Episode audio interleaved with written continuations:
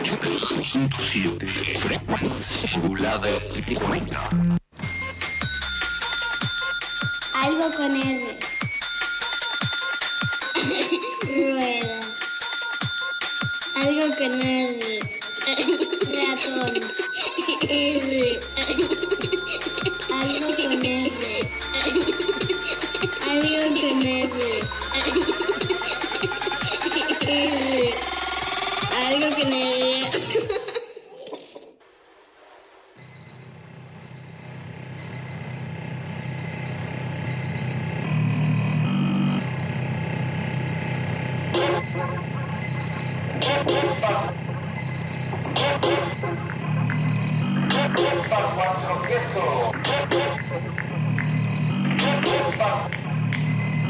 Y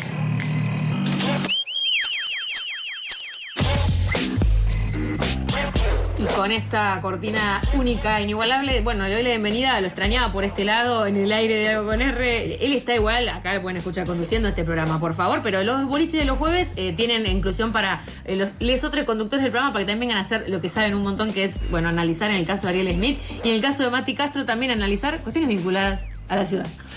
Póngale, ¿cómo anda López? ¿Cómo le va? Buenas tardes, Noche. Hagamos esta ficción del saludo al aire como si acaso no nos eh, hayamos visto antes. Eh, ¿Cómo le va? ¿Lo extrañaba? Hace mucho no Bien, nos encontramos ¿cómo- en el aire. ¿Cómo estás vos? Muy bien. ¿Cómo acá estás vos? Cumpliendo deudas, como Estás dije. cumpliendo- Estoy contenta hoy con eso. Afuera de aire me contaste de una deuda que estás por cumplir, pero veo que al aire esto no se vuelca por las dudas, ¿no? Lo dije, pero lo cuando termine de firmarlo hacemos la fiesta, eh, Perfecto. con protocolo. Dejémoslo ahí, suspendido sí. en el aire. Tuvo que suceder una pandemia para que esto pase, Mati. Bueno, no, po- podría decir exactamente lo mismo. ¿Vos cómo estás? Yo estoy muy bien, estoy muy contento. Hace mucho siento que no vengo estos jueves de acá. No sé qué pasó, porque entre Ariel, Darío, la rotación y demás, que todavía en- antes de que termine el año probablemente este, ordenemos. Vos estabas cumpliendo también otras deudas tuyas que te Correcto. mantuvieron ocupado, me parece bárbaro, no lo vamos a decir. Absolutamente, sí, Así que absolutamente. eh, la rotación, algo con R sucedió, ahora estás acá después de varios jueves Muy que no te contento, teníamos. Muy contento, muy contento. Nos trae un poco, ¿puedo decir el día de la radio, un poco esta columna tal vez de lo sonoro y vinculado con tu tema? Absolutamente. El Día de la Radio tiene que ver, tiene que ver también con el contacto que hicimos en otro espacio, un lunes, precisamente con Remezcla tu ciudad, en esa experiencia a la que vamos a volver hacia el cierre de esta columna, pero no nos adelantemos porque acaso ese cierre eh, resulte mucho más interesante haciendo esta trayectoria que, que les propongo, porque Jimé, hoy vamos a atender lo que diría una dimensión de la ciudad, la dimensión acústica. Vamos a abordar los lugares desde su materialidad sonora, si es que acaso eso es posible en una columna. Nilda Becchiati es ingeniera, profesora de la Cátedra de Acústica de la Facultad de Ingeniería de la UBA y forma parte de un laboratorio de acústica y luminotécnica. ¿Quién supiera que hay una, hay una cátedra de acústica? Capaz Hay Absolutamente. gente que no lo sabe. ¿eh? Me Absolutamente. Cuando tenés tiempo y ganas, encontrás esas nerdeadas Sí, de las que soy fanático. Escuché toda una entrevista de 40 minutos y les traje algunos fragmentos que son fundamentales y dije, esta señora tiene que guiarnos en el espacio para pensar la ciudad acústica. En esta entrevista, que vamos a usar como guía, insisto, en principio Nilda nos introduce en el tema desde el punto de vista de la espacialidad y lo organiza de la siguiente manera. Acústica es un tema muy amplio y que es multidisciplinario, así que abarca las tareas de ingenieros, de arquitectos, de biólogos, de químicos. Eh, pero los, digamos, si uno tuviese que elegir dos temas fundamentales que son los más convocantes en las reuniones científicas, podemos destacar dos tópicos. Uno es acústica arquitectónica o acústica de salas, que involucra a todo, desde las salas, los teatros, la edificación, y el otro tema es la acústica ambiental, el que tiene que ver con ruido, eh, de los cuales por supuesto el tema fundamental es el ruido urbano o ruido comunitario. Una acústica del adentro, diríamos, y una acústica del afuera, ¿no? Una acústica del ámbito privado construido y un, eh, una acústica del espacio público semipúblico, que es aquel afuera de lo construido. En la acústica del adentro, en la acústica de lo construido se prevé el aislamiento, el acondicionamiento interno. Es más sencillo elaborar diagnósticos, realizar mediciones y diseñar soluciones para el control de reverberancias como imagino yo habrán hecho en el estudio que estamos a punto de estrenar aquí en el 88.7. Qué emoción. Ah, en la acústica de la afuera, diríamos, en principio, resulta menos eh, controlable, más caótica, etcétera, aunque parte de la planificación urbana implica, en el mejor de los casos, y a veces solo como consecuencia, la administración, la gestión, el control de estos ruidos. Y como en toda planificación urbana, los mapas resultan fundamentales.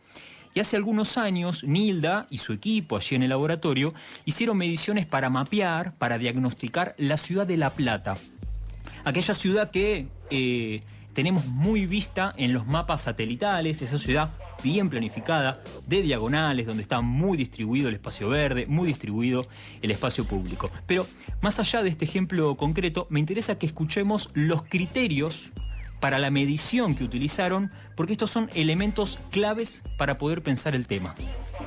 Hicimos un mapa de ruido del casco urbano de la ciudad de La Plata, eh, un mapa que caracterizaba el, el, ruido que hay en horario pico, que consideramos nosotros horario pico de actividad al mediodía, en un día de actividad normal, o sea, de lunes a viernes, habiendo clases, no habiendo ningún tipo de paro, con actividad normal, digamos. Perfecto. Entonces, en ese momento caracterizamos el ruido de la ciudad en esas condiciones y era como una foto, digamos, del ruido de la ciudad en esa, para ese horario.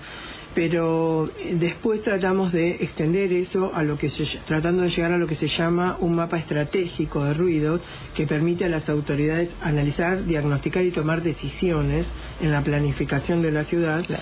Y que requiere ser más amplio, no solo un instante del día, sino que sea representativo del ruido en todo un día, o sea, por ejemplo, en 12 horas de, de, en un horario diurno, de 8 de la mañana a 8 de la noche, por ejemplo. Pero nuestra tarea apunta a eso, a tratar de caracterizar la ciudad en horario diurno completo, no solo al mediodía. Planteado esto, hagamos un pequeño paréntesis de este recorrido eh, y en términos de nuestra salud podemos pensar cuánto ruido estamos expuestos y a qué niveles deberíamos evitar estar expuestos en la ciudad. Hablo desde mi ignorancia, Mati, me parece como re interesante pensar cuando uno planifica una ciudad, uno piensa en, bueno, estructuras, calle, cuadra, cómo va a distribuir, pero lo sonoro, digo, es parte de eso. ¿Cómo es esa acústica? Eh, nada, es algo que no sabía o que me parece como interesante mapear ahí cómo, cómo se piensa eso. Absolutamente. Si buscas, por ejemplo, en, te metes en el gran buscador, digamos, eh, conocido y pones mapa del ruido en La Plata, te vas a encontrar con ese casi cuadrado perfecto que es el casco eh, de la ciudad de La Plata y vas a ver unas manchas como si fuesen de calor, en donde se concentra la mayor intensidad de eh, ruido y vas a notar que tiene que ver con el casco más concentrado y tiene que ver con la circunvalación de La Plata. Vamos a, volver sobre eso, pero me interesa volver sobre esta pregunta, ¿no? ¿A cuánto deberíamos estar expuestos como máximo y qué niveles en la ciudad entonces deberíamos evitar en términos de ruido? En realidad depende de la actividad que uno esté haciendo. Durante el día y en el exterior de la ciudad deberíamos estar sometidos a 65, 70 decibeles, según la Organización Mundial de la Salud. Pero hay que tener en cuenta que el ruido urbano, que es el ruido del que estamos hablando en este caso, está asociado con la actividad humana. Claro. En la medida en que en una ciudad aumenta la actividad humana, aumenta la producción, aumentan el, el consumo y también se generan más residuos es inevitable. O sea, uno, por ejemplo, no sale a circular en automóvil o en colectivo para hacer ruido, sale para transportarse de un punto al otro. Del mismo modo en que la Organización Mundial de la Salud recomienda entre 10 y 12 metros cuadrados de espacio verde por persona en las urbes, recomienda no estar expuestos, expuestas a más de 65 o 70 decibeles. Y uno no tiene idea, ¿no? De cuánto está expuesto en general, no lo piensa. Te tiro este dato este, para nerdearla, si les gusta más. El mapa interactivo de la ciudad de Buenos Aires, que es tengo que decirlo, este, resulta justo, es un muy buen mapa de la ciudad de Buenos Aires, porque tiene muchas capas para poder pensarla. Tiene los decibeles por cuadra. Tiene mediciones hechas como se hizo, por ejemplo, Nilda y su equipo en la ciudad de La Plata, pero las tiene en la ciudad de Buenos Aires. No sé con qué grado de, actualización y sospecho yo que son este, valores prepandémicos. Nilda alcanzaba recién lo que para mí es una síntesis técnico y poética que nos habla de residuo sonoro. Por supuesto, como todo residuo o contaminante, debe ser gestionado adecuadamente. Entonces, por ejemplo, un modo de gestionar el ruido urbano es eh, ordenar el tráfico. O sea, si uno hace una encuesta entre la población, la principal fuente de ruido urbano es el tráfico eh, vehicular. En particular en el casco urbano lo que tenemos la mayoría es el tema vehículos y sobre todo vehículos pesados, el transporte público de pasajeros. Y hay dos o tres aspectos fundamentales a la hora de gestionarlo, que sería por un lado exigir que los vehículos estén en buenas condiciones para que sean menos ruidosos, eso formaría parte de la BTV, por ejemplo. Por otro lado, ordenarlo el tráfico, por dónde van a circular. Entonces, un ordenamiento en la distribución del transporte, del transporte liviano, del transporte pesado, y un ordenamiento en la zonificación, sobre todo de dónde vamos a ubicar las áreas comerciales, dónde vamos a ubicar las áreas industriales, sobre todo, industriales también, de livianas a pesadas, implican también en consecuencia un ordenamiento del ruido. Tremendo. Hablamos de residuos urbanos en esta columna hace semanas atrás, cómo gestionar la basura que, gestiona- que generamos en nuestras casas, y ahora hablamos de cómo gestionar el residuo sonoro. Me parece muy interesante. Exactamente, exactamente. Recién te contaba que si uno ve este mapa, una ve este mapa de La Plata, va a notar que en las circunvalaciones, en la circunvalación, perdón, del casco de La Plata, allí en donde pasa transporte público, donde es el ingreso y el egreso de la parte más densa de la ciudad, es en los lugares donde se concentra el mayor ruido. Claro. Lo mismo sucede en la parte del centro. Acá, en microcentro, probablemente veamos una mancha con los códigos de aquel mapa, una mancha colorada. Y en los espacios, a medida que nos vamos yendo hacia las periferias, el color baja, es un poco más verde, es un poco más saludable. En términos de lo que es la planificación urbana o la estructura urbana de la ciudad, lo que menos ruido tiene son las zonas que se llaman residenciales. Pasa que tiene que ver con la altura también de las construcciones, Mati, no sé nada. eh. Digo, tal vez edificios altos rebotan más el sonido, mientras que en lugares donde hay eh, estructuras más bajas, Sí. se distribuye de otra forma. Mira, te pongo algunos ejemplos más cercanos de sitios acá en el barrio incluso y en la ciudad que nos sirven de ejemplos para esto. Bien. Por ejemplo, en Avenida Corrientes y Medrano, acá, Acá nomás. 4 o 5 cuadras, a las 12 del mediodía, un día de semana, fuera de tiempos de aislamiento y pandemia, oscila entre 75 y 80 decibeles, ¿sí? Insisto, la Organización Mundial de la Salud recomienda hasta 60 decibeles, 65 como máximo. Ahí tenemos al mediodía, que es como el punto más alto de actividad, entre 75 y 80.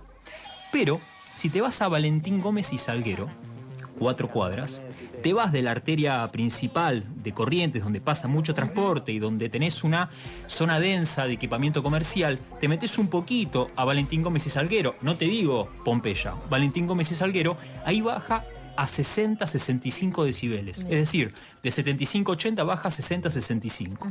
Pero salgamos del barrio, para algún ejemplo más. Avenida de Julio y Diagonal Norte. ¿Sí? pleno centro porteño, enorme este, avenida, este, densamente eh, eh, cargada de transporte, tenés entre 75 y 85 decibeles. Pero si te vas a Villa del Parque, San Nicolás y Baigorri, esa esquina, es, esto es agronomía, unas 10 cuadras hacia el oeste, tenés unos 30, 40 decibeles. Eso es plena zona residencial. De, esa, de esos barrios donde vas caminando y podés disfrutar de Sí. escuchar, primero que hay pajaritos y segundo los escuchás, escuchás el ruido de las hojas, cuando se que corre el viento, etcétera, etcétera. Una, lo que se llama, y nos gustaría este, vivir ahí por la calidad barrial. Yo te quiero contar una experiencia, Mati. Vengo de vivir en zona más residencial, donde en general hay menos contaminación sonora, por así decirlo. Eh, Y bueno, una- me recuerdo, pero es algo muy vívido de re- levantarme una vez en una amiga que me quedé en Corrientes y Callao. Mm. Y ya a las 9 de la mañana escuchar un nivel Sí. de ruido que no era lo que yo estoy acostumbrada.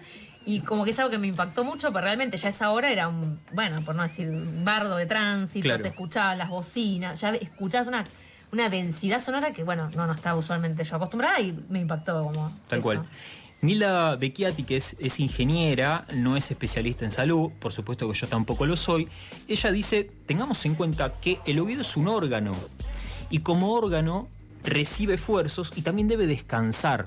Es decir, no está de más, si estamos con un grado de exposición muy alto a ruidos, a altos decibeles, tener espacios en donde vayamos a descansar. Es recomendable que si trabajás en algún espacio muy cargado de decibeles, puedas tener la oportunidad de salirte de ese ruido para este, entrar a, a una zona más de descanso, etc.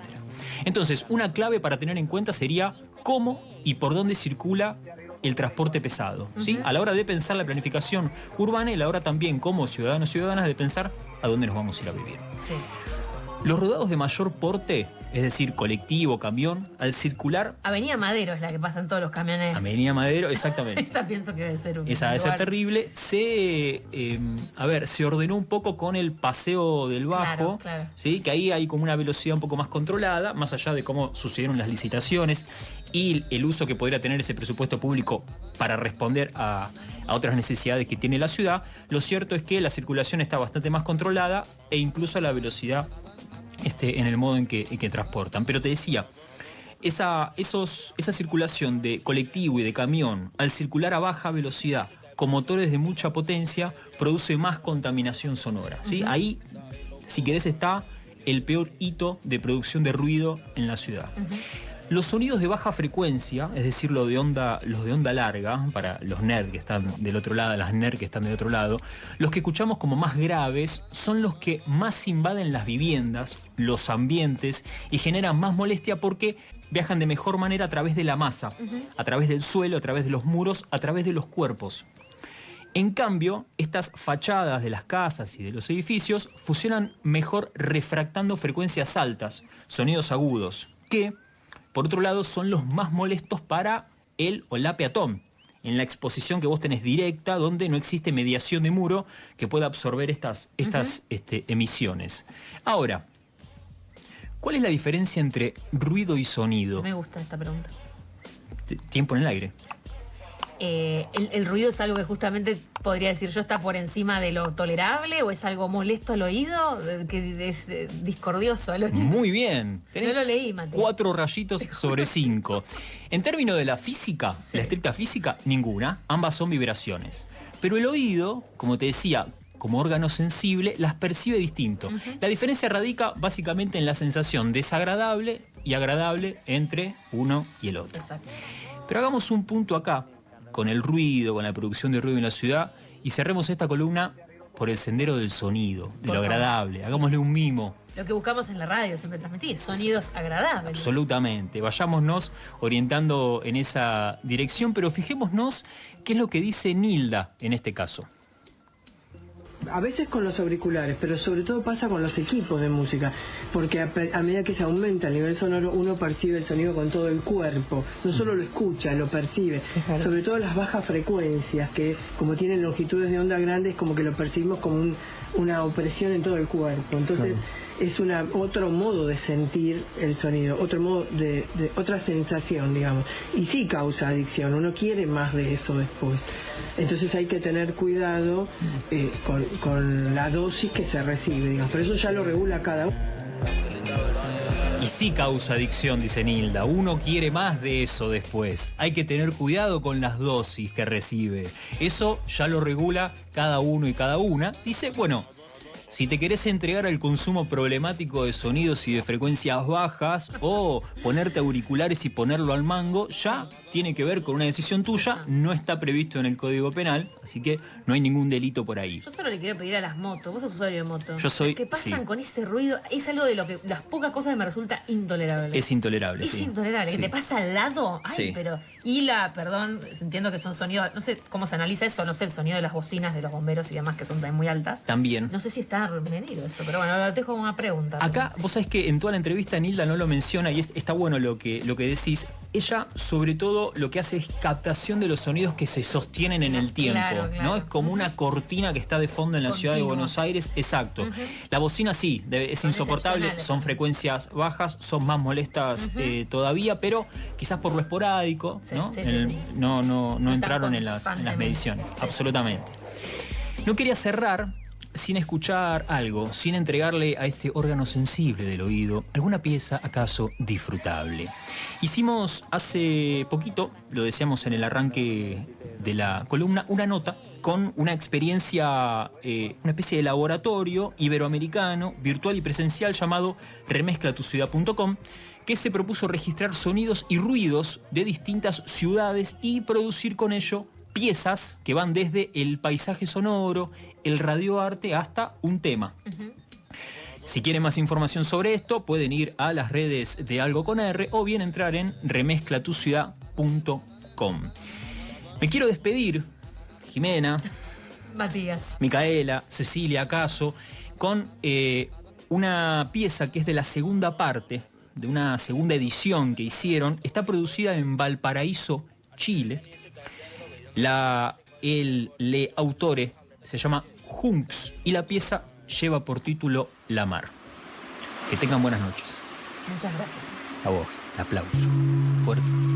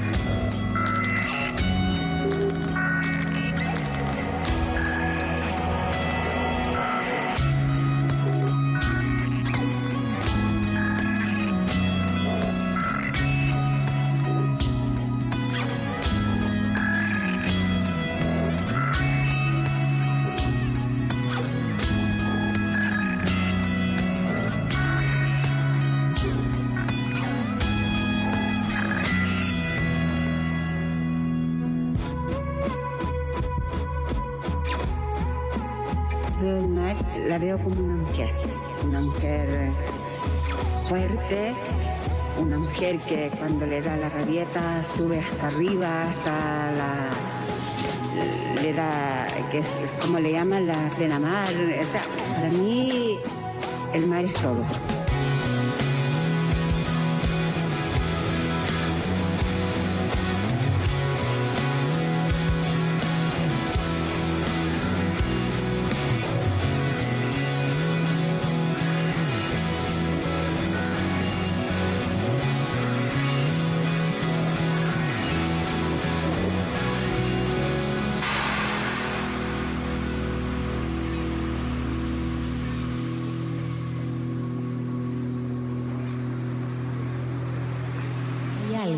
Se puede nombrar. Con R, algo con R.